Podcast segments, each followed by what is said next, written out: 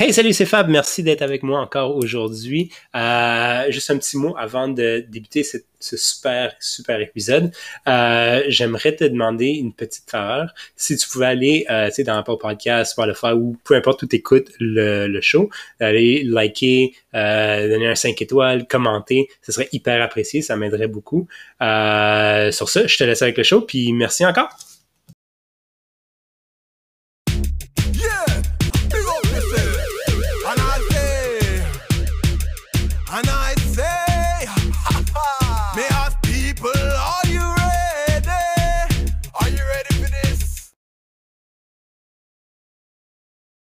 Monsieur Paul Lafleur euh, de question, questionz.ca. C'est qu'en fait, il est un consultant en vente.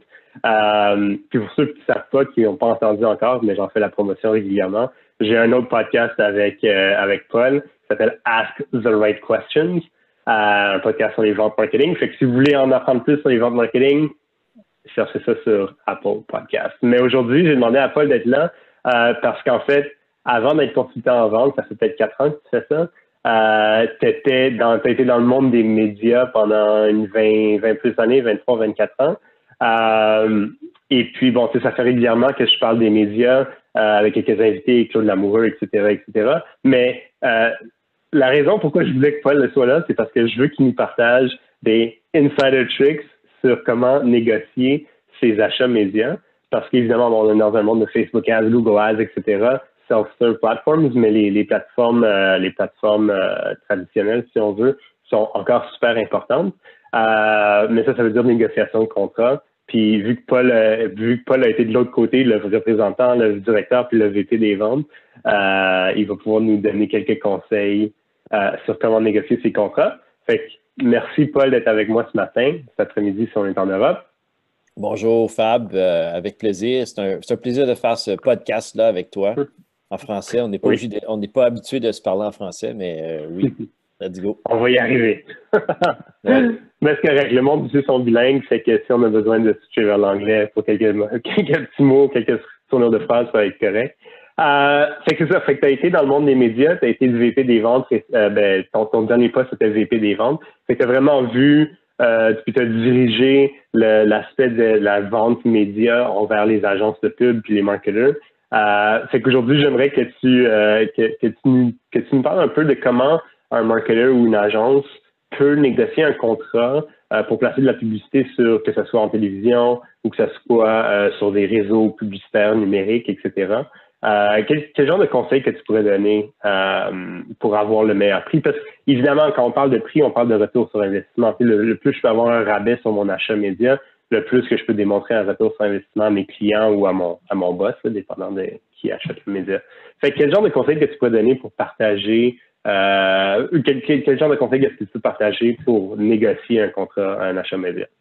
Ben, c'est intéressant que tu dis ça, Fabrice, parce que euh, les compagnies médias traditionnelles, on va dire, les, euh, les compagnies broadcast, les télévisions particulièrement, ils ont deux styles de produits. Euh, ils ont vraiment une commodité qui est juste des pebs. Puis des fois aussi, ils ont comme euh, le produit qui est beaucoup plus le Golden Child, là où les gens veulent se rendre. Donc, par exemple, si tu vends le hockey, euh, c'est une situation très différente que si tu fais juste acheter des pebs pour rejoindre du monde. Puis il faut être mm. très conscient de ça. Comme, comme acheteur, comme acheteur média, comme personne qui est assis l'autre bord de. On dit que tu es un petit je euh, je sais pas moi, je ne veux pas dire un petit, mais on dit que tu es un centre de distribution, puis tu as 10 centres de distribution, puis tu veux faire de la pub, puis tu veux rejoindre un groupe cible assez large, on s'entend en, mm-hmm. télé ou, produits traditionnels, on n'essaie pas normalement de rejoindre une niche. Euh, peut-être aujourd'hui avec les Netflix de ce monde, mais regarde, moi, ça fait depuis 2016, je ne suis plus dans la business. Fait à ce moment-là, euh, c'était vraiment de comprendre qui tu voulais rejoindre. Fait que c'était ta première étape. Fait qu'une fois mhm. que tu comprenais que tu voulais rejoindre un, auditoire qui est quand même assez large, c'était de prendre le temps à ce moment-là de comprendre cette réalité-là. Puis, mm en média, quand j'étais là, si tu achetais dernière minute, puis tu étais prêt à prendre ce qui restait, bien évidemment, tu allais avoir un meilleur prix. Parce que tu achetais, achetais, un auditoire, tu achetais, achetais, des yeux finalement, tu achetais des oreilles. Euh, dépendamment de la situation. Fait que beaucoup de gens, par contre, restaient pris sur le fait qu'ils voulaient être dans certaines émissions particulières. pour aller mm. chercher une masse de personnes en même temps. Mais autre que le hockey, je crois, ou peut-être quelques autres styles d'émissions, les gens ne restaient pas plus accrochés au pub euh, durant les pauses publicitaires que dans une petite émission. Fait en bout de ligne, tu as comme un aspect humain qui rendait la, vente de ces produits-là un peu illogique. Mais ultimement, euh, ce que je dirais à quelqu'un qui, est plus petit, qui commence dans le business, euh, assure-toi d'acheter de façon que tu achètes une commodité, tu achètes les gens, tu n'achètes pas le produit comme tel. C'est ça qui est différent. Quand tu rentres dans un magasin, tu achètes un couteau, tu achètes le couteau mm. comme tel. Oui, le couteau va couper des oranges, mais quand tu rentres dans le magasin du média, tu achètes vraiment les oranges. Tu achètes couper les oranges. L'émission comme telle, quand tu es un publicitaire, est moins importante si tu veux juste rejoindre les gens. Là, si on parle d'un branding qui est très différent, mm à ce moment-là, ben là, c'est certain que, comme tu le sais, là, tu vas acheter euh, une émission particulière. Donc, la façon de négocier à ce moment-là, une fois que tu as fait ce bout-là, puis tu as compris le côté technologique, c'est vraiment comme une négociation traditionnelle. C'est là où vraiment, c'est l'art de négocier. Il y a beaucoup de négociations. En vente de télé, quand, à certains, un certain niveau, il y a beaucoup, beaucoup de négociations. Puis la négociation se faisait sur le volume. Pour, euh, une, agence, pour une agence média qui achetait le média, puis pour un média qui vendait le média, surtout l'agence qui vendait, le, euh, excuse-moi, le, média qui vend son territoire, si tu veux, son, son auditoire, lui cherche à aller chercher du volume. Car c'est certain que si j'ai une grosse agence média qui vient me dire je vais acheter 10, 15, 20% de ton volume, ben, c'est une garantie, s'il te donne ta garantie, que tu vas vendre un certain montant de ton auditoire. Fait que c'est bon pour toi, tu sais l'argent qui rentre. Puis pour eux, c'est bien parce qu'ils peuvent aller chercher un gros escompte de volume. Parce que là, tu vas mm. dire à ton, à ton client, écoute, euh, si tu es prêt à m'acheter, j'exagère les chiffres, évidemment, mais si tu es prêt à m'acheter un gros pourcentage de mon inventaire, ben moi, je suis prêt à te faire un deal parce que je sais en avance quel sous je vais recevoir. Ça ne veut pas dire qu'ils te payent Hmm. Ils ne payent pas nécessairement en avance, mais ils vont négocier un prix en avance. Donc là, si le prix normal est 10 euh, euh, du CPM, ben là, peut-être qu'ils vont négocier euh, quelque chose entre 8 et 9,50. Qu'est-ce que tu allais dire? Je comprends. Ben, c'est ça. Fait qu'en fait, ben, c'est comme tu disais, c'est un peu la négociation traditionnelle. C'est ou bien tu arrives à la dernière minute, puis tu prends l'inventaire qui te reste, puis là, bon, ben, le, média est intéressé à juste vendre ses spots, fait qu'ils vont te donner un, deal, ou tu arrives un peu avec le volume. C'est vraiment tes gros, deux gros angles que tu peux avoir, c'est ça? Oui. Puis ce qui arrivait des fois quand tu es une grosse agence média, c'est que tu disais, OK, je vais prendre beaucoup, beaucoup de volume, mais avec ça, je vais prendre tes grosses émissions, je vais prendre tes, euh, gros mhm. canons. Là-dedans, j'ai certains gros canons qui viennent avec ça. Puis c'était très, très, euh, très, très mécanique mhm. quand, quand, on parlait de l'histoire. Mais là, si tu parlais de, commandite ou tu parlais de, product placement ou n'importe quoi qui était plus euh, hors de la norme que juste mettre un 30, un 15 ou un 10 secondes dans une, dans une pub, ben c'est là où il y avait vraiment une discussion. Euh, si tu crées une émission particulièrement, euh, je te dirais particulièrement dans les médias francophones, où ils produisaient la plupart des émissions ici, tu avais beaucoup de choix tu avais de la possibilité de t'intégrer dans le, contenu. Euh, fait que ce que Hollywood fait depuis des années, on était capable de le faire ici au Québec en français. Fait que c'était vraiment vendre le média francophone pour les médias francophones, les gros joueurs en télé francophone, c'était très différent de vendre l'anglophone parce que l'anglophone arrivait souvent euh, pre-packagé. Il fallait être créatif d'une différente façon pour faire l'intégration. Puis c'était dans les nouvelles, faire de l'intégration, c'était pas aussi facile. Donc, euh, mm. les nouvelles étaient produites localement. Euh, donc, quand on parle de négociation de contrat, tu ne peux pas l'exclure de la réalité de la complexité du produit.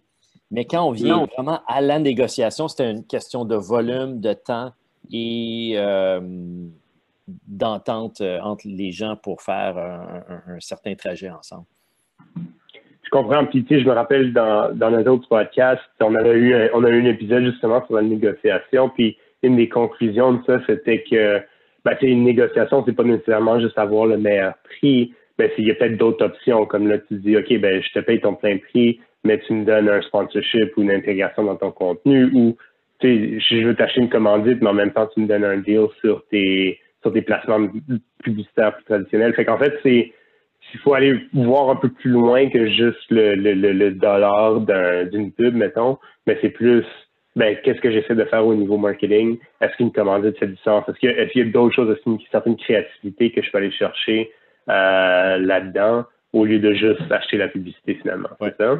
Oui, oui, exactement.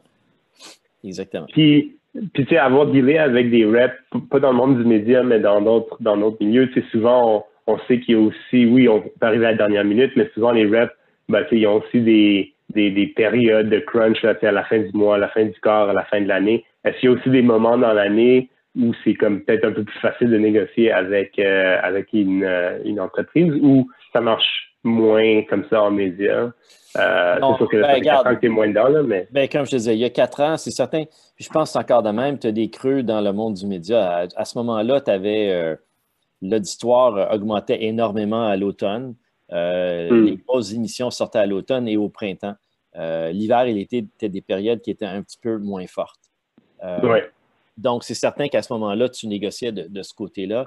une affaire qui est intéressante aussi, dans, ces médias-là, c'est qu'il y a eu, euh, dans les dernières années où j'étais là, il y avait une centralisation. Fait la méthodologie de négociation et les, négo, les négos locales euh, étaient beaucoup plus difficiles parce que tu avais un, gabarit qui était beaucoup plus restreint pour la façon. Mm. Euh, ceci dit, quand il y a eu un petit déclin, si tu veux, des auditoires télévision, il y a à peu près 7-8 ans, là, évidemment, quand les 7, 8, 9, 10 ans, quand tous les réseaux sociaux ont commencé, il y a eu une, petite frousse, puis il y a eu un gros départ. Pas un gros départ, mais il y a eu une migration des investissements traditionnels vers les nouveaux médias à ce moment-là.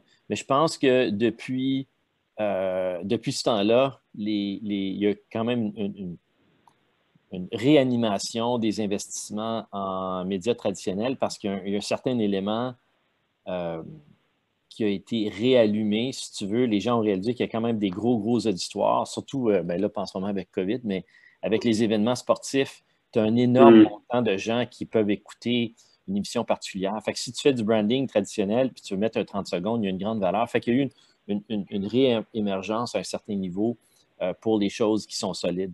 Comme dans n'importe quelle transition, il y, a, eu une, je dirais même, tu, serais d'accord avec moi, il y a même eu une révolution là, avec les, avec les, Instagram, Facebook, euh, tous les faux médias, tous les YouTube de ce monde, il y a vraiment eu un changement de pensée. Puis là, on réalise, mais là, on voit les vraies forces, les piliers de la télé traditionnelle, si tu veux, ou les médias traditionnels restent là. Donc, un mm. pilier, euh, ça peut être un événement sportif, un événement spécial. Mais ça, ça reste là. Fait qu'il y a une valeur à ça. Donc, euh, mais en, somme, la négociation, je crois, qui devient intéressante dans un, média traditionnel où